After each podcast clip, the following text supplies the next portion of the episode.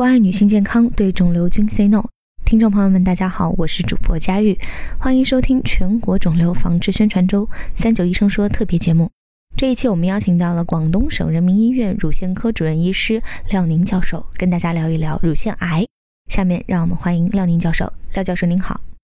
大家好，我是广东省人民医院肿瘤中心乳腺科廖宁医生。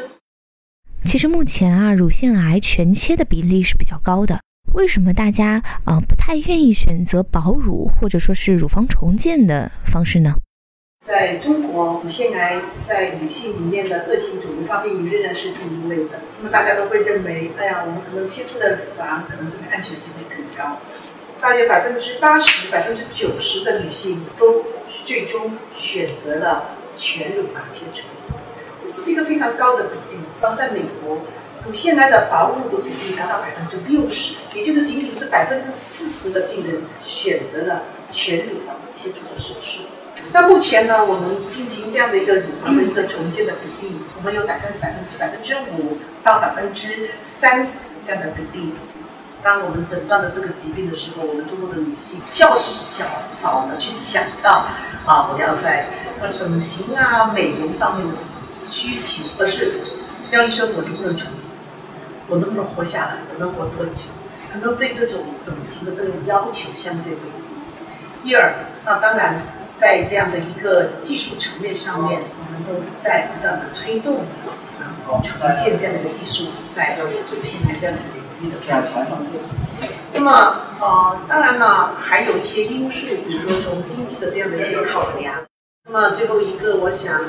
嗯，对于乳房重建。呃，还有一个就是对于大部分的女性病人来说，对于这个技术呢，呃，获得的信息途径比较少，也就是说，他们对这样的一个技术了解的比较少，这时候他们就尽可能就去选择这样的一个技术，所以呢，这是。那这种身体不完整对于女性会造成什么样的影响？对于乳腺癌的病人进行了这样的一个手术以后，都会在这些女性身上或者心灵里面留下了相当重要的影响的这样的一些担忧和忧虑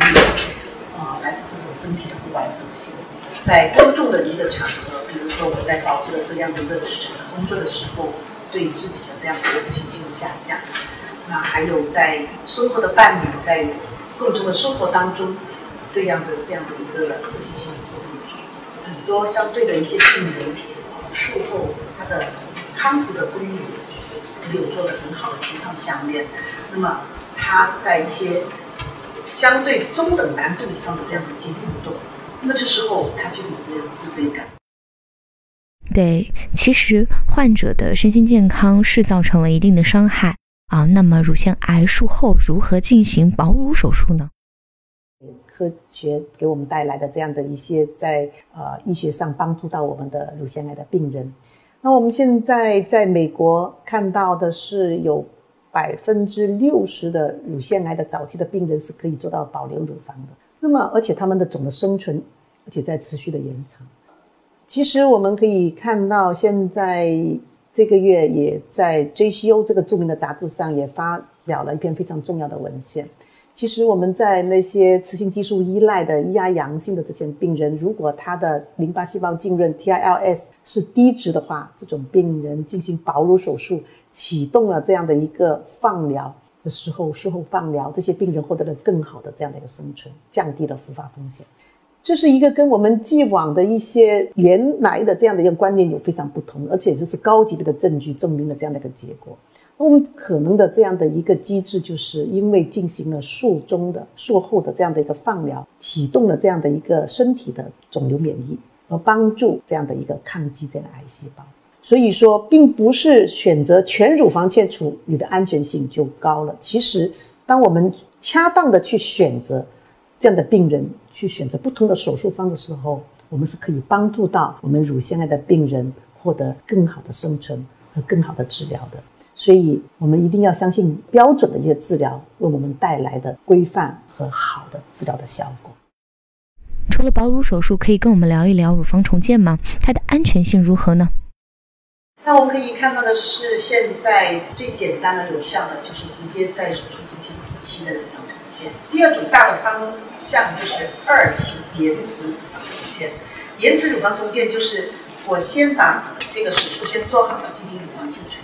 然后经过所有的治疗以后，完成了所有的跟乳腺癌相关的化疗、放疗这些手术以后，然后进行二期的重建。那么在即刻进行乳房重建、一期乳房重建以及进行二期的乳房重建里面，那么在技术上主要包括了几大方面。第一方向就是进行假体的植入。那进行假体的植入有一个很关键性的问题，就是说对容量的评估。而第二个很关键是内容，就是当我们进行了一侧假体植入的时候，那么对侧的健康的乳房当存在着下垂或者是形态上的选择的时候。我们要做到整形的手术。那么第二大方面呢，我们就用自体的这样的一个皮瓣进行乳房的重建。那么自体的皮瓣的乳房重建呢，那么它的好处，它就是一个暖的乳房。那么它是有血供、有动静脉供应。那第三大部分呢，那就是联合假体，再联合自己的皮瓣来进行乳房的重建。我们认为没有一种重建技术被认为是第一选择，而是应该因个体而异，充分的与女性每一个病人进行充分的交流，而知道他们的喜好，那么这样我们才能达到最好的效果。那么最后一个问题，其实是听众们都非常关心的问题了：我们该怎么样去预防和及早发现乳腺癌呢？